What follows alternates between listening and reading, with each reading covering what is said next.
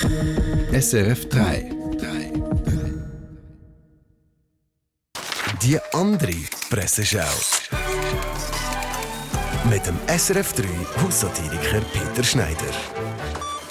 Die Berliner Zeitung meldet. Zwei deutsche Sportfunktionäre hatten vorgeschlagen, dass sich Berlin und Tel Aviv gemeinsam für Olympia 2036 bewerben sollten. 100 Jahre deutsch-jüdische Freundschaft.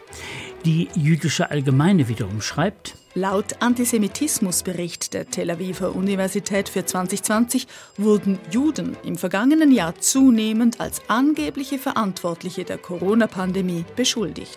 Surprise, surprise, never change a working plot.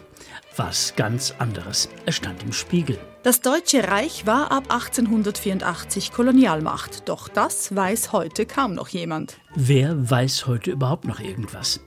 Zu den Polizeimeldungen. Die Brandenburger Polizei ermittelt gegen einen Mann, der in einem Supermarkt die Maskenpflicht missachtet und Nazi-Parolen gerufen haben soll. Ein Wachmann sprach, Ein Hausverbot aus, dem der Betroffene zunächst nachgekommen sei. Wenig später sei dieser jedoch in den Markt zurückgekehrt, habe Nazi-Parolen gebrüllt und den verbotenen Hitlergruß gezeigt. Der Hitlergruß geht übrigens auf Adolf Hitler zurück, einen umstrittenen deutschen Politiker vom Anfang des vorigen Jahrhunderts.